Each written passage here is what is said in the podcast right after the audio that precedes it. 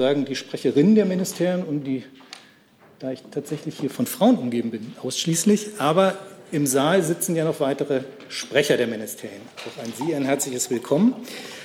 Ähm, dann muss ich leider ähm, unseren Mitgliedern sagen, dass das Online-Tool äh, immer noch nicht funktioniert. Das hat vorhin schon bei der Pressekonferenz mit Herrn Spahn und dann Professor Wieler nicht funktioniert. Wir arbeiten dran, aber es gilt weiterhin die Zusage, dass die E-Mail funktioniert und dass wir die versuchen, hier mit einzubauen. Also wer die Fragen, noch Fragen hat, bitte per E-Mail an die Bundespressekonferenz und dann wird Frau Broska die reinreichen. So es funktioniert. Und dann kommen wir wie Freitag immer zu den öffentlichen Terminen der Kanzlerin. Frau Demmer. Ganz genau. Schönen guten Tag auch von mir. Am Montag, den 1. März, wird sich die Bundeskanzlerin um 11 Uhr zum wiederholten Male mit den zuständigen Fachministerinnen und Fachministern zu aktuellen Themen austauschen, die die Pandemie betreffen. Es wird also das sogenannte Corona-Kabinett tagen, äh, das im Grunde auch die Vorbereitung ist äh, zu den Beratungen mit den Regierungschefinnen und Chefs der Länder, die am Mittwoch dann stattfinden wird. Am Mittwoch selbst tagt dann zunächst um 9.30 Uhr das Kabinett unter der Leitung der Bundeskanzlerin und dann eben um 14 Uhr, wie bereits bekannt, äh, tagt die Bundeskanzlerin erneut mit den Regierungschefinnen und Chefs der Länder über wichtige Fragen zur Pandemie. Das Treffen findet in Form einer Videokonferenz statt. Im Anschluss an die Konferenz wird die Kanzlerin gemeinsam mit dem regierenden Bürgermeister Müller und also Berlins regierenden Bürgermeister Müller und Ministerpräsident Söder die Presse unterrichten. Über Details werden wir Sie dann noch auf dem Laufenden halten. Hey Leute, Thilo hier. Unsere naive Arbeit in der Bundespressekonferenz und unsere wöchentlichen Interviews, die sind nur möglich, weil ihr uns finanziell unterstützt. Und damit das so bleibt, bitten wir euch, uns entweder per Banküberweisung oder PayPal zu unterstützen. Weitere Infos findet ihr in der Podcast-Beschreibung. Danke dafür. Das war's schon. Das war's schon. Dann rufe ich auch gleich das Thema Corona auf. Frau Rosbach. Na, äh, vielen Dank. Eine Frage vermutlich ans Kanzleramt. Ähm, Im Gespräch ist ja das Thema Öffnungsstrategie und dass die womöglich nicht mehr ganz so strikt um die Inzidenz 35 kreist. Aber ähm, wie kleinteilig ähm, soll das denn am Schluss geregelt werden? Also wird da gedacht an Bundesländer, an Landkreise und wie geht man da mit dem kleinen Grenzverkehr um zwischen Landkreis A und Landkreis B? Gibt es da schon eine, Prior eine Priorität des Kanzleramtes, in welche Richtung das gehen soll? Ich kann jetzt natürlich den, äh, der Sitzung äh, mit den Ministerpräsidentinnen und Ministerpräsidenten nicht vorgreifen. Und das Thema Lockerungen und Inzidenz 35 war ja sehr ausführlich jetzt hier auch Thema mit äh, Minister Spahn und Lothar Wieler. Wir haben hier ja auch wiederholt darüber gesprochen. Wir beobachten die Zahl der Neuinfektionen. Und das ist eine, eine wichtige Kennzahl, aber nicht die einzige. Ähm, die, Zeit, die Zahl ähm, der sinkenden Infektionszahlen äh, und also die, die sinkenden Infektionszahlen und äh, die abnehmende Inzidenz hat sich ähm, relativiert, äh, um es vorsichtig zu sagen. Also wir beobachten jetzt derzeit wieder eher eine steigende, äh, steigende Tendenz. Äh, die Inzidenz liegt heute bei gut 62. Und zudem sehen wir eben auch, dass der Anteil der deutlich infektiöseren Virusmutationen steigt. Ähm, nach den Erfahrungen aus anderen Ländern dürfte das auch weiter der Fall sein. Ähm, die Entwicklung des Infektionsgeschehens liegt also weiter in unser aller Hand. Das haben hier äh, der Minister Spahn und der AKI-Chef Wieler auch äh, dargelegt. Und wir wissen, dass zentrale Mittel in der Pandemiebekämpfung sind die Kontaktbeschränkungen. Äh, und nur wenn Kontakte stattfinden, kann sich das Virus weiter verbreiten. Daher wird es weiterhin wichtig sein, Kontakte zu reduzieren und dort, wo solche stattfinden, Abstands-, Hygiene- und Maskenregeln zu beachten. Wir haben ja mit ersten Öffnungsschritten begonnen. Also Schulen und Kitas sind geöffnet. In einzelnen Bundesländern wurden und werden zum Teil auch Bibliotheken, Garten und Baumärkte geöffnet. Äh, diese Öffnungsschritte müssen wir mit der auch eben vom Gesundheitsminister beschriebenen Umsicht und Vorsicht äh, begleiten. Und es wird einfach weiterhin so sein. Unser Verhalten entscheidet weiterhin darüber, wie sich das Virus entwickelt und wie es sich weiter verbreitet oder nicht. Zusatz? Ja, ähm, das beantwortet ja nicht meine Frage dann auch, ob das Kanzleramt schon eine Idee dazu hat, äh, wie kleinteilig man Öffnungsschritte geht. Also wird da angestrebt eine bundesweite Lösung, wird angestrebt eine nach Landkreisen und wie geht man mit der Grenzproblematik im Land dann um? Also wie gesagt, ich kann ja den Beratungen hier nicht vorgreifen.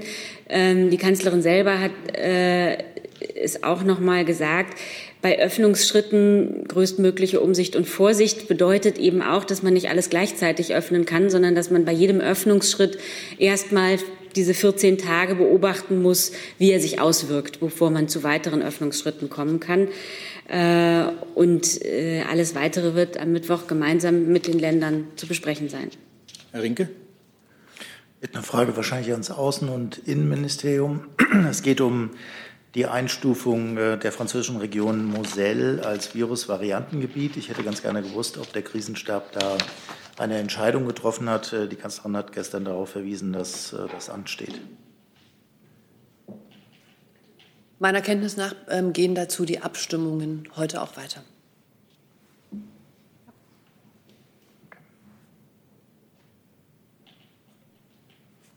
Weitere Frage, Herr Rinke? Nee, sah so aus. Ähm, dann Herr Jung. Ja, vielleicht gleich dazu. Ab wann würde eigentlich in Deutschland ein Bundesland ein Virusvariantengebiet sein? Lernfrage. Das kann ich Ihnen ehrlich gesagt nicht sagen. Ja, müssen da nicht die gleichen Kriterien gelten wie in Regionen im Ausland? Muss ich Ihnen nachreichen, ob wir dazu was sagen können? Ähm, dann noch, welche Mutationen, Frau Demmer, Frau Nauer, sind der Bundesregierung bekannt, die sich aktuell in Deutschland verbreiten? Also wenn ich mich nicht irre, haben Sie dazu sich ja gerade schon mit Herrn Professor Wieler ausgetauscht. Dem Nein. hätte ich nichts Die hinzuzufügen. Frage wurde nicht gestellt und nicht beantwortet. Ich meine, es geht oft um B117, die britische, aber sind der Bundesregierung andere Mutationen bekannt, die sich in Deutschland aktuell ausbreiten? Also der. Bericht des RKI zur Sequenzierung, der ist ja auf der RKI-Seite abrufbar. Und äh, da wird meines Wissens nicht nur zu der einen Mutation äh, Auskunft gegeben, sondern zu allen, die sozusagen festgestellt worden sind. Vielleicht kann Frau Demmer aus Sicht des Kanzleramtes sagen, mit welchen Mutationen Sie gerade arbeiten. Und die Sequenzierung hat Herr Wieler gerade selbst eingeräumt, dass die nicht hochgeladen werden vom LKI. Das Kanzleramt arbeitet nicht an Mutationen. Äh, und ich würde Sie tatsächlich auch an das RKI äh, verweisen, äh, das die Ergebnisse der Sequenzierung veröffentlicht. Herr Warek. Ähm, China und Russland bieten den Entwicklungsländern im globalen Süden ihre Corona-Impfstoffe zum Selbstkostenpreis an. Kuba hat seine Impfstofflizenz der WHO freigegeben. Da würde mich interessieren, was für konkrete Schritte plant denn die Bundesregierung für sich und auch im Rahmen der EU, um die Entwicklungsländer im globalen Süden entsprechend bei der Impfung zu unterstützen?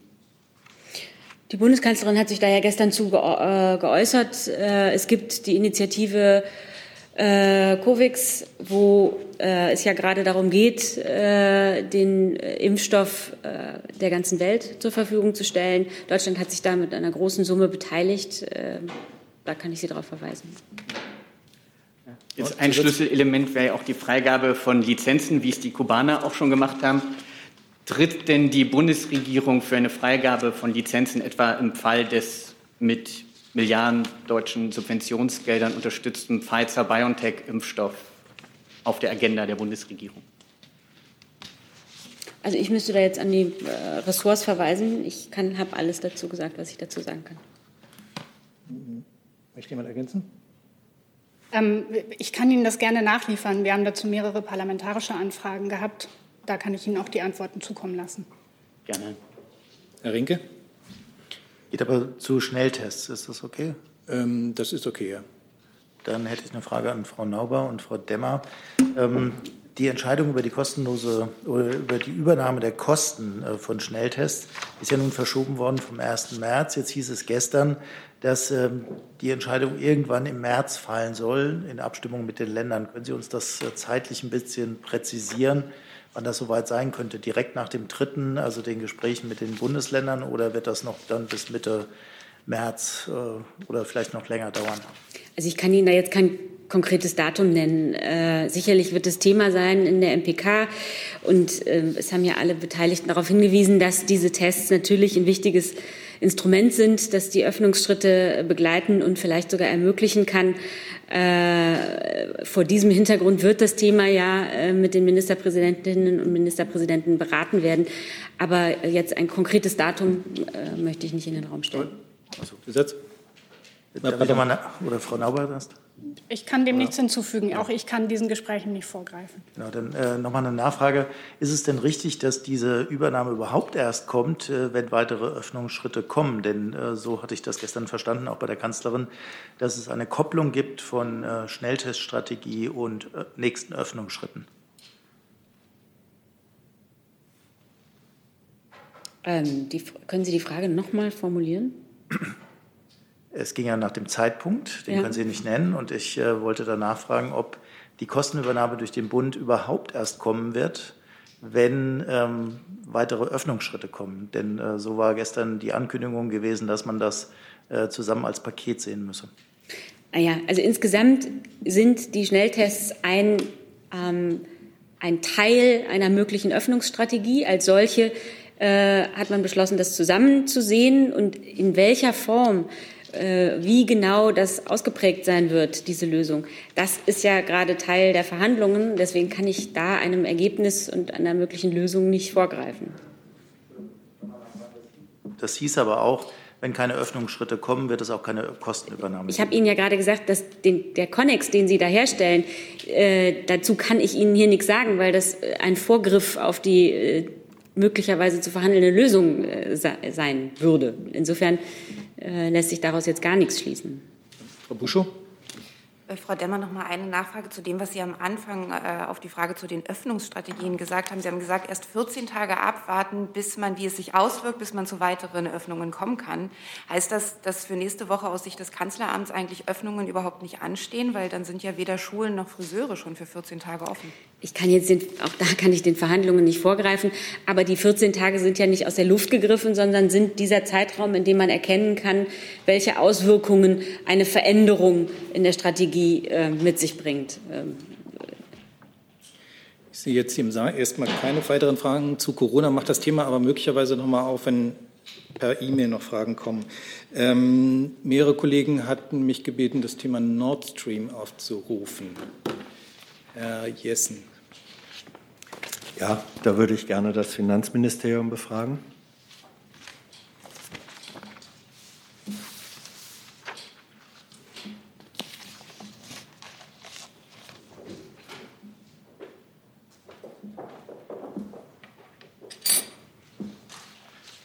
Frau Hartmann, vor etwa zwei Wochen war hier Thema in der Bundespressekonferenz ein geleaktes Schreiben äh, des Finanzministers an seinen damaligen Amtskollegen Newkin ähm, in dem angeboten worden war in Sachen Nord Stream 2 eine Art Deal. Deutschland äh, zahlt eine Milliarde zur Unterstützung zur Förderung der LNG-Infrastruktur und die USA verzichten auf Sanktionen gegen Nord Stream 2.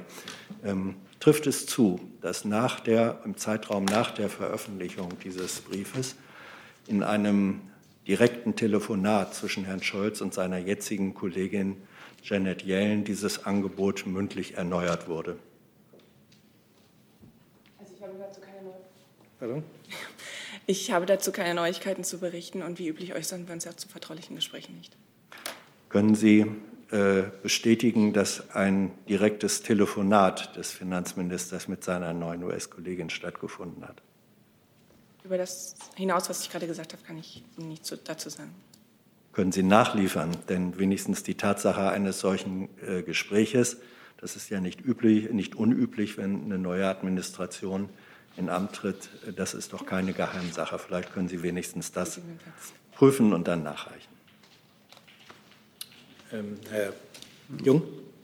Frau Hartmann, das BMF hat zu der Frage vor einem halben Jahr, als es um dieses ominöse Schreiben ging, auch so geantwortet, wie Sie gerade geantwortet haben, dass Sie dazu keine Neuigkeiten liefern können.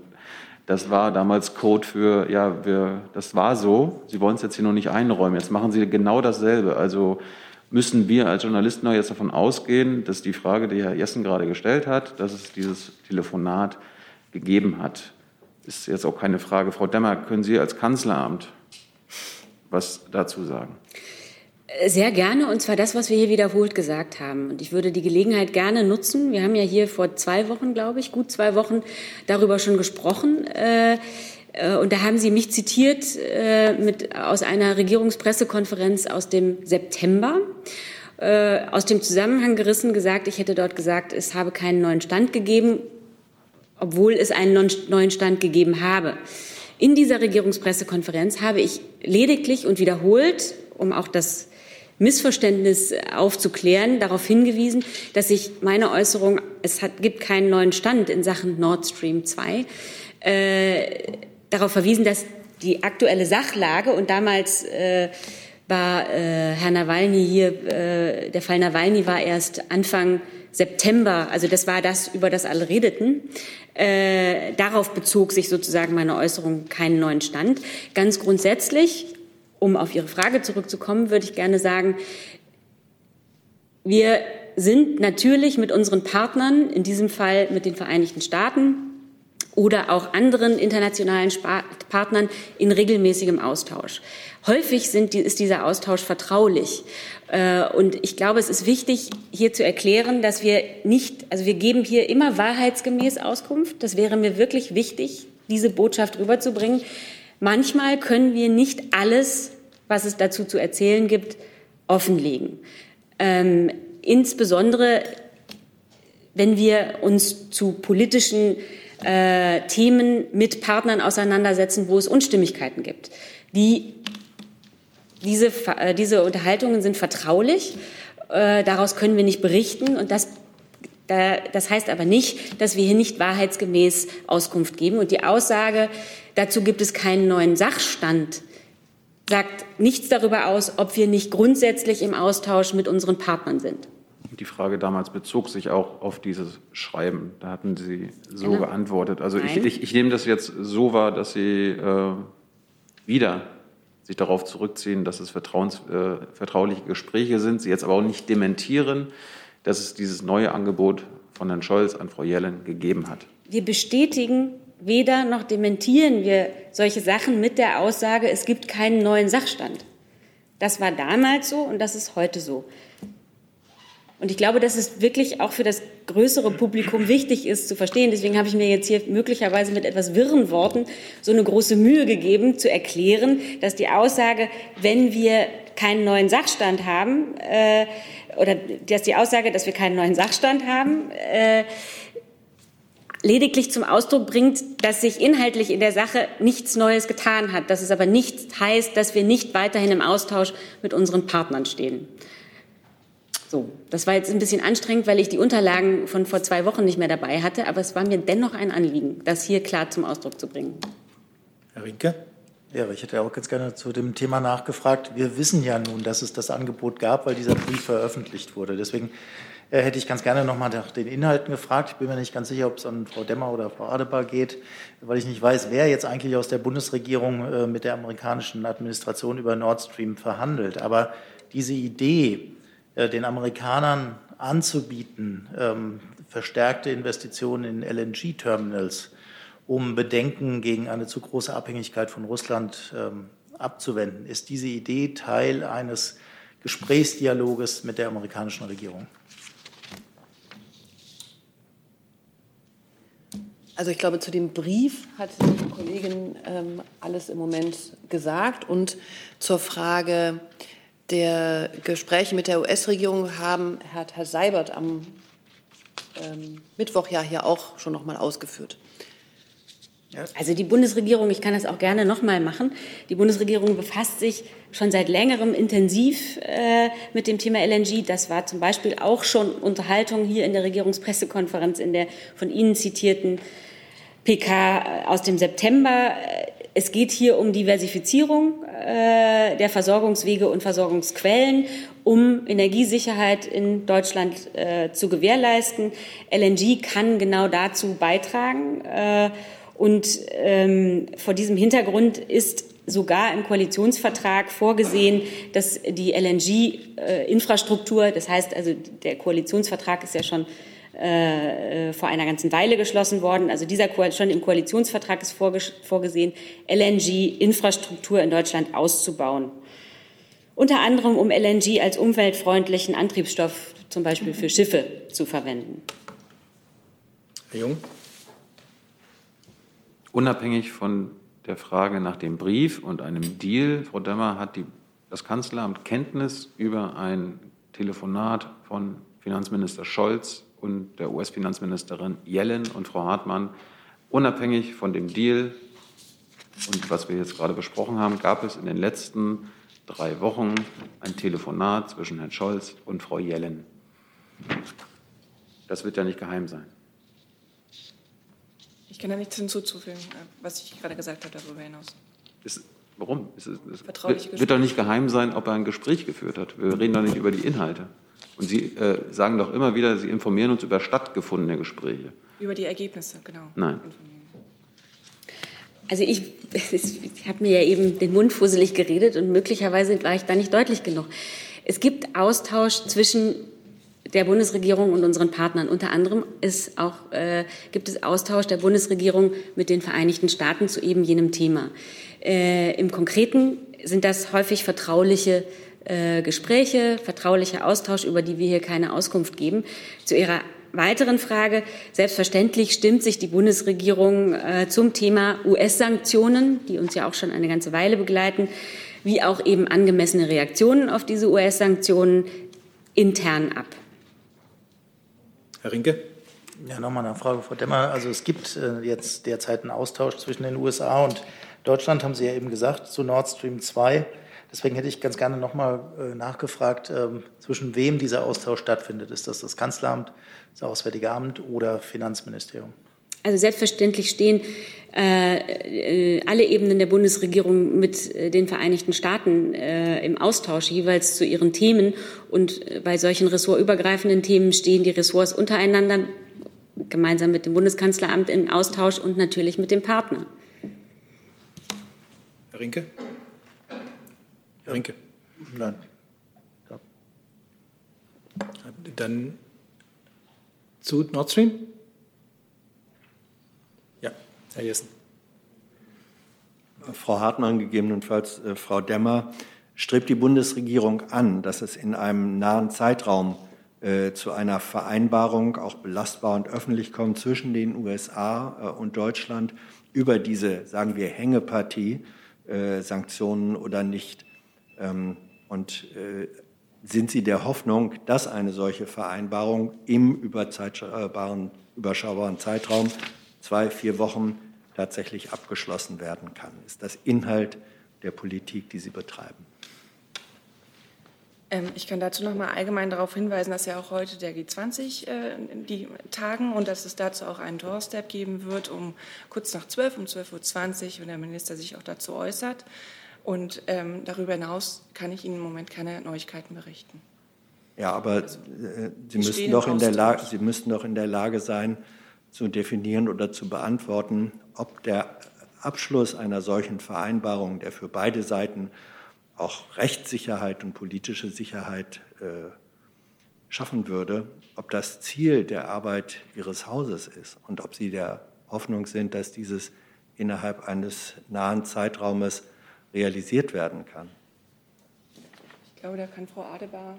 Ja, also ich, da kann ich auf verschiedene Ministeräußerungen im Bundestag und auch in verschiedenen Interviews hinweisen, wo zum Beispiel Außenminister Maas gesagt hat, dass wir sehr wohl zur Kenntnis genommen haben, dass ähm, die neue US-Administration und so auch in dem letzten Bericht an den Kongress ja noch mal dort drinstehend ähm, bereit ist, Konsultationen und Gespräche zu führen, auch zu diesem Thema und dass wir diese Möglichkeit nutzen werden und mit den Vereinigten Staaten auch zu diesem Thema wie zu vielen anderen Themen der Bundesregierung, ähm, die uns betreffen, mit den USA ins Gespräch kommen wollen. So. Dann neues Thema, Frau Buschow. Ich würde gerne das Gesundheitsministerium fragen zum Thema ähm, Tarif in der Altenpflege. Das Vorhaben eines allgemeinverbindlichen Tarifs ist gestern am Nein der Caritas gescheitert. Jetzt würde mich die Reaktion aus dem Bundesgesundheitsministerium darauf generell interessieren, aber auch ergänzt um die Frage, es gab die Idee, wenn das scheitert, die Refinanzierung der Pflege von, eine, von der Anwendung eines einheitlichen Tarifs abhängig zu machen. Ist da jetzt das Gesundheitsministerium dran, etwa eine konkrete gesetzliche Regelung dafür zu erarbeiten? Also erstmal, das ist aus unserer Sicht keine Entscheidung gegen eine bessere Bezahlung in der Pflege. Auch ohne einen allgemeingültigen äh, Tarifvertrag können, müssen und werden die Pflegelöhne weiter steigen. Daran arbeitet der Bundesgesundheitsminister ja gemeinsam mit äh, dem Arbeitsminister und äh, der Bundesfamilienministerin bereits seit zwei Jahren in der konzertierten Aktion Pflege. Und die zweite Frage, das war, wenn ich es gestern richtig verstanden hatte, hatte der Arbeitsminister gesagt, dass auch ähm, der Gesundheitsminister das schon mal angekündigt hätte, dass das eine Möglichkeit wäre, quasi die Refinanzierung von Tarifbindungen abhängig zu machen. Da ist jetzt aber doch nichts geplant. Also was ich Ihnen sagen kann, ist, dass der Bundesgesundheitsminister gesagt hat, dass er äh, eine Pflegereform noch in dieser Legislatur ähm, äh, machen könnte und die Eckpunkte äh, machen möchte. Und die Eckpunkte dazu sind ja auch schon bekannt. Weitere Fragen zum Thema Tarifvertrag in der Altenpflege? Das ist nicht der Fall. Dann hatte ich Frau Rosbach mit einem neuen Thema. Ähm, ja, ich habe eine Frage zur Causa Nüsslein ähm, ans BMI und idealerweise auch ans BMW, aber ich glaube, das ist nicht da. Ja, gut. Und zwar, ähm, ich wüsste gerne, wann Herr Nüsslein in Ihren jeweiligen Häusern vorgesprochen hat und worum er gebeten hat. Also wie Sie bereits ja erwähnt haben, äh, gibt es ja ein Ermittlungsverfahren der ähm, Generalstaatsanwaltschaft in München und zu laufenden Ermittlungsverfahren äußern wir uns grundsätzlich nicht. Dem kann ich mich nur anschließen. Zusatz? Zusatz. Ähm, ich, ähm, der Gesundheitsminister hat eben in der Pressekonferenz gesagt, seine Leute stiegen jetzt ins Archiv und würden äh, noch mal nachsehen, ähm, äh, wie das damals gelaufen ist und was, ob da was zu finden ist. Ähm, jetzt frage ich mich dann doch, wieso Sie gar nichts dazu sagen können. Also ob es da Kontakte gab, ob Sie jetzt irgendwas überprüfen. Also irgendwie müssen Sie sich doch dazu verhalten. Das hat ja nichts mit dem Vorgreifen oder Eingreifen in Ermittlungen zu tun. Also was ich Ihnen dazu sagen kann, ist, dass das Bundesinnenministerium der äh, Generalstaatsanwaltschaft vollumfängliche Unterstützung zugesagt hat. Ja, so ist das. Ähm, wir haben ja eben nicht gesagt, dass wir jetzt nicht nachschauen würden, sondern nur, dass wir jetzt hier ähm, dazu auch nichts sagen können, aus den Gründen, die die Kollegin gerade genannt hat. Weitere Fragen dazu? Das ist nicht der Fall. Dann habe ich eine Frage an das Gesundheitsministerium von Sebastian Geisler. Von der Bild-Zeitung ist die Spiegelmeldung von heute zutreffend, dass Bundesgesundheitsminister Jens Spahn am 20. Oktober 2020 an einem Abendessen bei einem Bekannten mit Unternehmern teilgenommen hat, spendeten einige Unternehmer nach dem Treffen der CDU. Und wie passt dieses Treffen zur Aussage des Ministers vom Morgen desselben Tages, dass man private Zusammenkünfte möglichst vermeiden sollte? Ja, also das ist ein Auftritt, den der Gesundheitsminister als Mitglied des CDU-Präsidiums äh, gemacht hat. Insofern äh, würde ich darum bitten, sich damit an das Abgeordnetenbüro zu wenden. Weitere Fragen dazu? Dann habe ich als nächstes auf meiner Liste Herrn Warbeck. Alena Duhan, die UN-Sonderberichterstatterin, hat in einem vorläufigen Bericht auf die gravierenden humanitären Folgen der EU- und US-Sanktionen für Venezuela hingewiesen und auch zur Aufhebung der Sanktionen aufgerufen. Da würde mich interessieren, aus welchen Motiven heraus hat sich Deutschland, maßgeblich Deutschland im Rahmen der EU, gegen diesen Bericht und die Aufforderung der UN-Sonderberichterstatterin gewandt und just nach der Veröffentlichung die Sanktionen gegen Venezuela nochmals verschärft. Vielleicht gibt mir das Gelegenheit, noch mal auch ähm, zu den aktuellen anderen Entwicklungen zum Thema Venezuela kurz was zu sagen. Wir verurteilen ähm, nachdrücklich die Ausweisung der EU-Botschafterin aus Venezuela.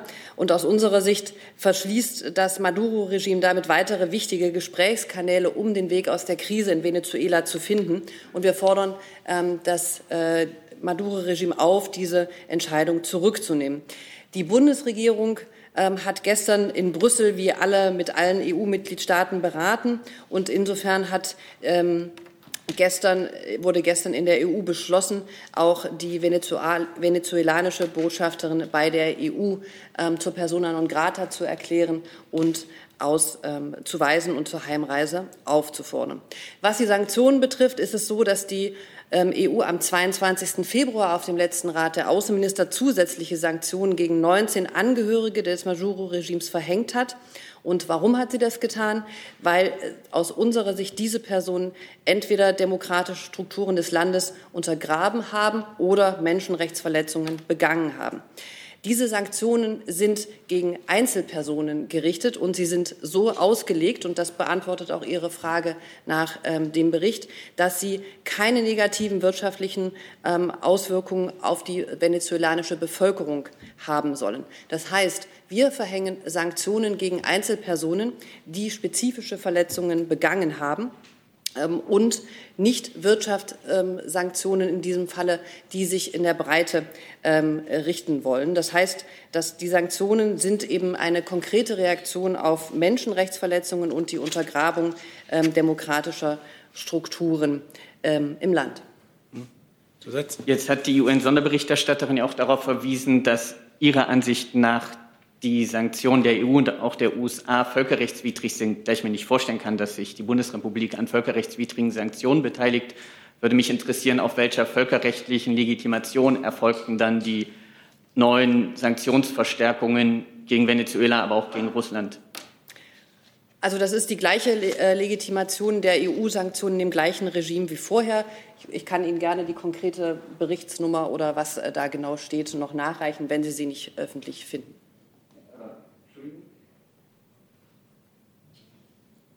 Meine Frage war ja, auf welcher konkreten völkerrechtlichen Grundlinie diese Sanktionen beruhen. Denn verbessern Sie mich, Sanktionen sind völkerrechtlich nur legitim, wenn sie von der UN ausgesprochen werden.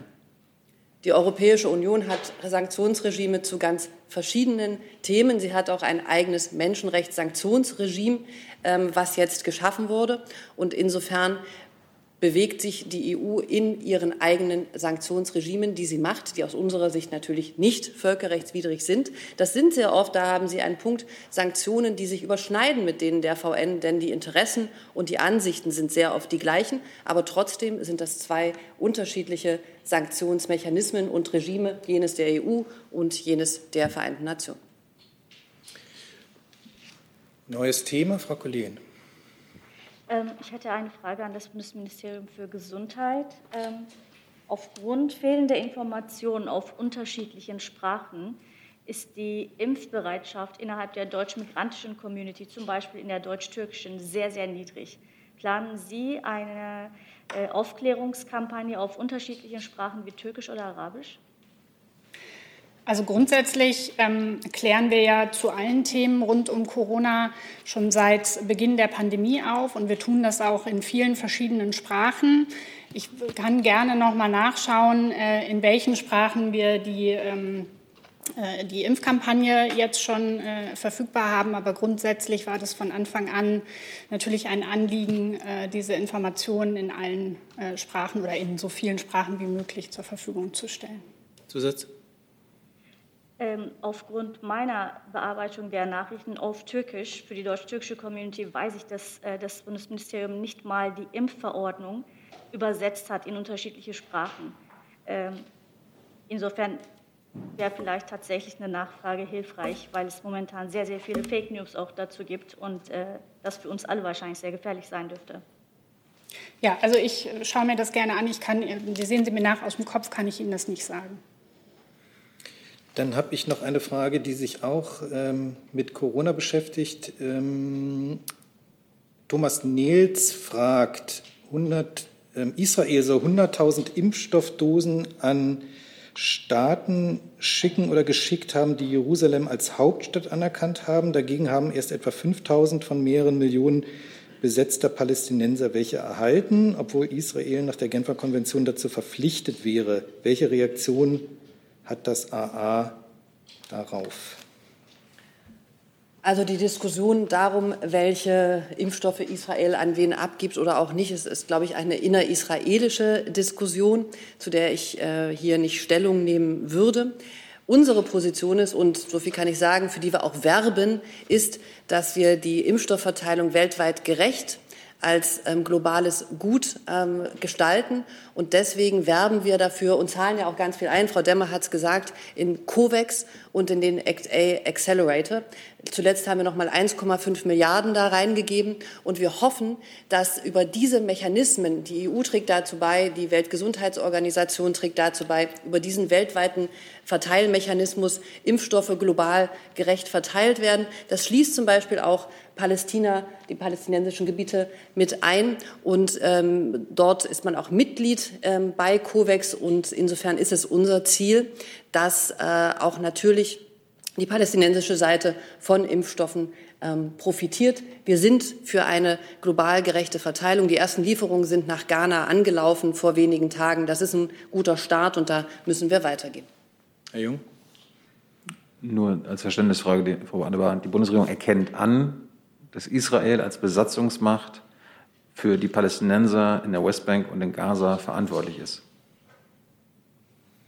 Unsere, unsere Position zu dieser Frage hat sich nicht geändert. Die wollte ich auch nicht in Frage gestellt haben durch das Thema Impfen und Impfen. Also ist die Antwort ja. ja.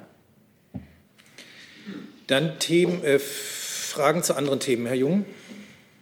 Hm, ich wollte auf den gestrigen Luftangriff in Syrien kommen. Am 36. Tag äh, seiner Amtszeit hat Joe Biden äh, US-Luftangriffe auf Milizen in Syrien äh, durchführen lassen. Wie bewerten Sie das? Also vor wenigen Tagen hat es, wie Sie gesagt haben, Raketenangriffe auf den Flughafen Erbil, eine Luftwaffenbasis nahe Bagdad und auch auf die grüne Zone in Bagdad gegeben, die augenscheinlich Angehörigen der Anti-IS-Koalition galten. Die USA haben erläutert, sie machten von ihrem Recht auf Selbstverteidigung Gebrauch. Und das, das gestrige Vorgehen in Reaktion äh, auf diese Angriffe auf US- und Koalitionstruppen erfolgt, für die Iran-nahe Milizen die Verantwortung tragen. Diese Angriffe auf Koalitionstruppen im Irak sind scharf zu verurteilen und wir haben die Verantwortlichen, die hinter diesen Angriffen stehen, dazu aufgerufen, ihr gewaltsames Vorgehen sofort einzustellen. Also Sie verurteilen das gewaltsame Vorgehen auf Amerikaner im Irak, aber wenn die Amerikaner als Vergeltung in einem anderen Land, nicht im Irak, sondern in Syrien, äh, Luftangriffe durchführen, wo auch Menschen getötet werden, dann verurteilen Sie das nicht. Wie ist denn die völkerrechtliche Position der Bundesregierung zu Vergeltungsschlägen? Das sind ja Vergeltungsschläge, das wurde ja auch selbst eingeräumt, Frau Demmer. War keine Selbstverteidigung. Vielleicht kann ich noch ein bisschen, weiß nicht, so, bitte, ich noch mal den Kontext ähm, erläutern. Also die Luftschläge, die die Vereinigten Staaten von Amerika jetzt durchgeführt haben auf syrischem Territorium, das ist richtig, ähm, die haben sich gegen Iran, spezifisch gegen Iran nahe Milizen gerichtet, die in Verbindung mit den Angriffen im Irak stehen. Und es ist glaube ich, allgemein bekannt, dass sich solche Milizen auch genau in dieser Grenzregion aufhalten. Wir haben in den letzten Wochen in, im Irak eine Zunahme der Gewalt gegen US- und auch gegen Anti-IS-Koalitionsinteressen. Und das, ist, ähm, äh, das sind wir natürlich auch Mitglied in der Anti-IS-Koalition beobachten müssen. Und ich kann hier noch mal nur erinnern an die Angriffe in, an den Angriff in Erbil am 15.02., bei dem ein philippinischer Zivilangestellter der US-Streitkräfte getötet wurde und ein US-Soldat im Weiteren verletzt wurde und weitere Personen und auf den Raketenangriff auf das Gelände der US-Botschaft in Bagdad zu Beginn dieser Woche. Wir haben, wie gesagt, diese Angriffe immer auf das Schärfste verurteilt, zuletzt auch gemeinsam mit unseren E3-Partnern und den USA, weil sie eben, wie schon gesagt, inakzeptabel sind und die Fortschritte im Irak bei der Stabilisierung auch gefährden. Und ähm, neben der direkten Bedrohung von US- und Koalitionsinteressen sind auch wiederholt unschuldige irakische Bürger bei den Angriffen zu Schaden gekommen und es gab mehrere zivile Opfer. Insofern ist das der Kontext, an dem sich ähm, die USA dort ähm, jetzt bewegt haben. Da gibt es eine Erklärung des Pentagon dazu, ähm, die, in der sich ähm, die äh, US-Seite eben auf äh, eine Defensive ähm, Defensive ähm, Strikes bezieht auf das ähm, Selbstverteidigungsrecht. Insofern ist das eine, eine Äußerung, die wir zu diesem Thema Völkerrecht jetzt aus den USA dazu haben und zur Kenntnis nehmen. Meine Frage bezog sich auf Vergeltungsschläge. Wie ist die völkerrechtliche Position zu Vergeltungsschlägen? Herr Jung, es ist eine, ich habe versucht, den Kontext, das ist ein, ein Angriff, der sich jetzt gerade ähm, ereignet hat und den muss man betrachten und zudem hat sich die US-Seite erklärt. Es, ähm, ihre allgemein formulierter Begriff, der ist so nicht ähm, existent in einem rechtlichen Sinne, wie Sie ihn wieder dort dranhängen. Insofern habe ich versucht, auf die Erklärung des Pentagon und auf die politische und faktische Gemengelage, ähm, die zu erhellen. Herr Warbeck. Äh, verstehe ich Sie richtig, dass Sie die Angriffe der USA auf den souveränen Staat Syrien als völkerrechtlich legitimiert bezeichnet haben? Herr Warwick, ich verweise auf das, was ich gesagt habe und ähm, teile die Prämisse, die in Ihrer Frage liegt, nicht. Ich habe gesagt, dass der Angriff ähm, sich gegen Iran-nahe Milizen gerichtet hat. Äh, noch einen Satz. Danke. Aber die, Sie haben jetzt weder die Frage des Kollegen Jung noch meine beantwortet. Bewertet das Auswärtige Amt den Angriff der USA auf Syrien in der letzten Nacht als völkerrechtlich legitim oder als völkerrechtswidrig?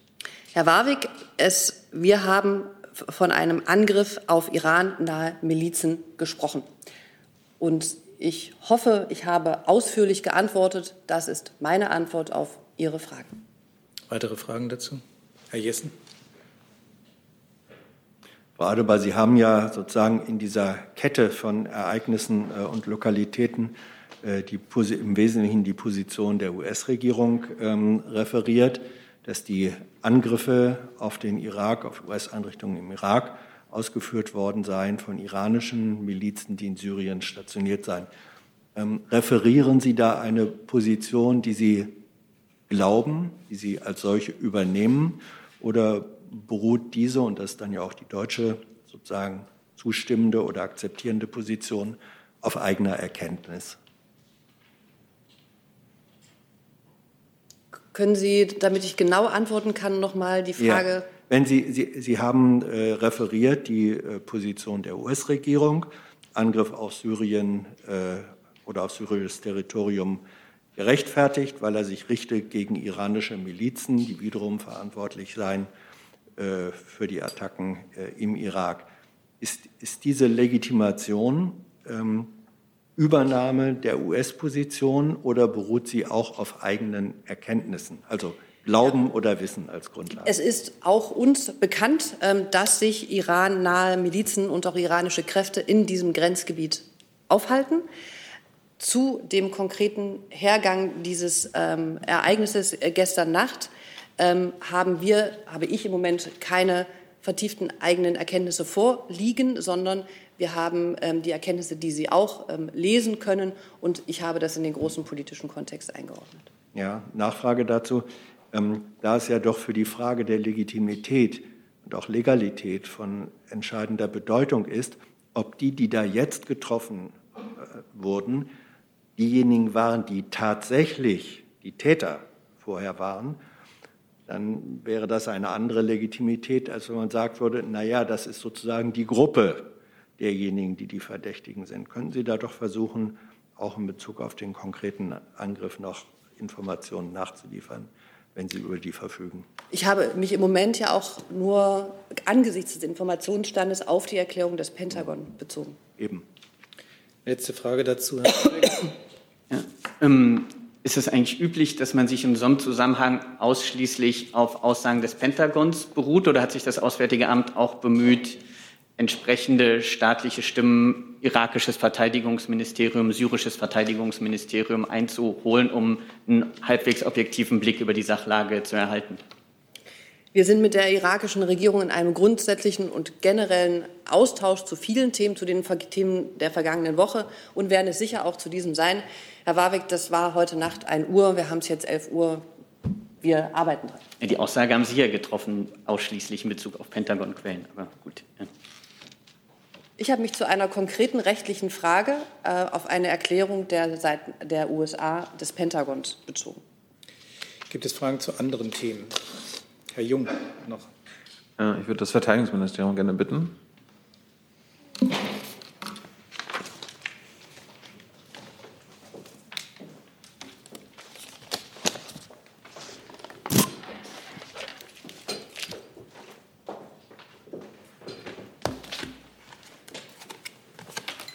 geht um den KSK, KSK-Skandal, Herr Helmholtz.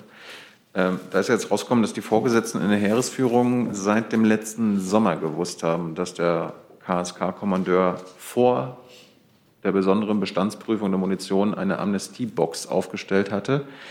Und dann gab es ja eine Taskforce Munition, die dann versucht hat, alles aufzuklären, was beim KSK abging. Und dann hat sie einen Abschlussbericht erstellt in dem diese Amnestieaktion nicht enthalten war. Und erst nachdem das Recherchenetzwerk von WDR, NDR und SZ äh, über diese Amnestieaktion berichtet hat und der Abschlussbericht bereits erstellt war, wird der Urheber der Amnestieaktion, also dieser KSK-Kommandeur, letzte Woche einbestellt. Warum erst dann? Warum nicht schon letzten Sommer? Die Verteidigungsministerin hat am vergangenen Mittwoch erst den Verteidigungsausschuss und dann die Öffentlichkeit zum aktuellen Sachstand informiert. Ähm, wir arbeiten weiter mit Hochdruck und mit der erforderlichen Sorgfalt an der weiteren Aufarbeitung. Und am Mittwoch äh, wird die Verteidigungsministerin erneut das Parlament und die Öffentlichkeit informieren. Das ist eine Antwort auf äh, eine Frage, die ich nicht gestellt habe. Sie wissen im Ministerium, im Ministerium, nicht die Ministerin. Im Ministerium wussten Sie seit letzten Sommer, dass es diese Amnestieaktion gab. Sie haben aber jetzt erst nach Medienberichten über diese Aktion den verantwortlichen Kommandeur einbestellt und befragt. Warum erst nach Medienberichten, wenn Sie davor schon davon gewusst haben und auch im eigenen Haus massive Zweifel an dieser juristischen äh, Aktion gegeben hat? Das ist gerade der Gegenstand von Aufklärung. Ich kann Ihre Prämisse weder dementieren noch bestätigen an der Stelle. Ich kann Ihr Informationsbedürfnis und auch die Aufklärungserfordernisse voll und ganz verstehen, aber bitte verstehen Sie auch, dass ich mich zu nicht abgeschlossenen Vorgängen hier nicht äußern kann. Und verstehen Sie bitte auch, dass hier auch Vorwürfe gegen Personen im Raum stehen und die haben Anspruch auf ein Verfahren nach den Regeln des Rechtsstaates. Stuchlik? Herr Helmut, können Sie bestätigen, dass es der Brigadegeneral DSK war, der sich, der sich entschieden hat, diese Vernehmung nicht vorzunehmen? Ich bleibe bei der Aussage, die ich eben getroffen habe. Nachfrage, wenn ich, wenn ich darf. Ähm, die Ministerin hat gestern gesagt, dass äh, Herr Kreitmeier am Montag vernommen wurde. Sie hat dann erweitert und gesagt, er würde noch vernommen. Können Sie mir ähm, einen Eindruck davon verschaffen, ob die Vernehmung abgeschlossen ist oder ob das noch vor sich geht? Und wenn ja, ähm, wann rechnen Sie denn mit Resultaten dieser Vernehmung? Also die Worte der Ministerin stehen wie üblich für sich. Wie eben gesagt, ich kann mich zum weiteren Prozess und zu ähm, noch nicht abgeschlossenen Vorgängen im Moment nicht äußern. Und sobald wir gesicherte Erkenntnisse haben, werden wir ähm, den Verteidigungsausschuss, das Parlament und anschließend die, anschließend die Öffentlichkeit dazu informieren. Herr, Herr Jung nochmal. Genießt äh, der KSK-Kommandeur Kreitmeier das Vertrauen der Ministerin? Ich bleibe bei den Aussagen, die ich eben zu den Verfahren getroffen habe. Dann Herr Stuchlik nochmal. Ich wollte einfach nur ähm, für mein eigenes Verständnis nochmal nachfragen. Sie, die Ministerin, wie Sie gesagt haben, äh, die Worte stehen für sich. Sie sagte, die Vernehmung sei abgeschlossen worden am Montag und erweiterte dann und sagte, die Vernehmung finde noch statt. Können Sie mir da helfen? Ist das ein andauerndes Verfahren oder haben Sie das schon abgeschlossen? Wir haben insgesamt beim KSK einen Komplex, der relativ weit ist und bei dem sehr, sehr viele Einzelaspekte zusammen etwas bilden, was wir auch im, im Gesamtzusammenhang ähm, hinterher bewerten müssen. Von daher ist es wichtig, dass wir keine voreiligen ähm, ähm, Beschlüsse fassen und dass wir auch nicht voreilig zu Dingen informieren, die wir dann hinterher gegebenenfalls revidieren müssen. Ich bitte um Verständnis, dass wir hier mit größter Sorgfalt sowohl aufarbeiten, aufklären als auch kommunizieren müssen. Herr Jessen? Da ja auf der faktischen Ebene unumstritten ist, dass die Vernehmung Herrn Kreitmeyers erst nach den Presseveröffentlichungen erfolgte, Könnten Sie einen anderen plausiblen Rückschluss nennen als den, dass es ohne diese Veröffentlichung diese Vernehmung nicht gegeben hätte. Der erste Teil Ihrer Frage oder die Aussage, dazu habe ich mich eben schon ähm, geäußert. Es handelt sich hier um laufende Verfahren und zu den Details, die noch nicht abgeschlossen sind, kann ich mich hier nicht äußern. Hey Leute, Thilo hier. Unsere naive Arbeit in der Bundespressekonferenz und unsere wöchentlichen Interviews, die sind nur möglich, weil ihr uns finanziell unterstützt. Und damit das so bleibt, bitten wir euch, uns entweder per Banküberweisung oder PayPal zu unterstützen. Weitere Infos findet ihr in der Podcast-Beschreibung. Danke dafür. Dann Herr Warbeck mit dem letzten neuen Thema für heute. Am 18. Februar haben die NATO-Mitglieder eine Ausweitung der Irak-Mission beschlossen. Aus dem Verteidigungsausschuss kommt jetzt Kritik, dass es nicht umgehend Informationen des Bundestages darüber gab. Da würde mich interessieren, aus welchen Motiven hat man darauf verzichtet, umgehend zumindest den Verteidigungsausschuss über diese Ausweitung zu informieren?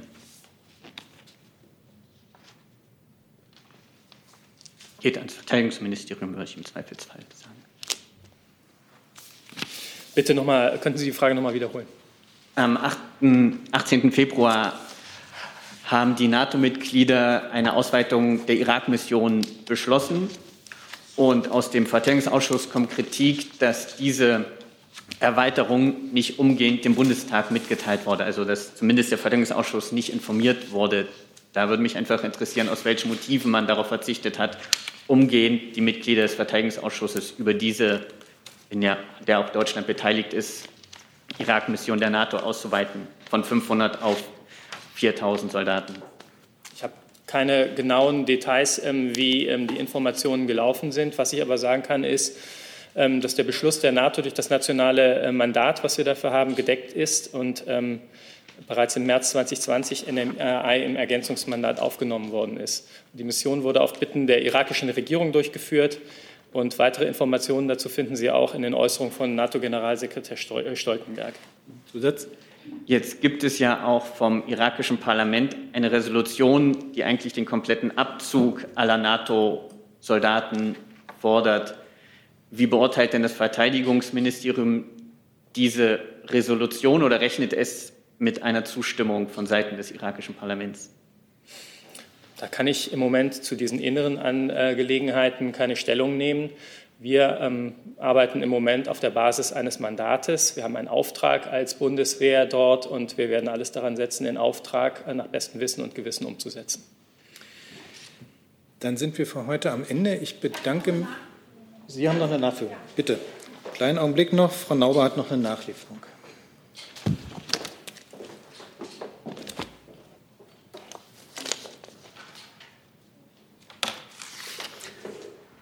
Und zwar zu der Frage, ob wir äh, Informationen äh, zum Impfen auf Türkisch anbieten.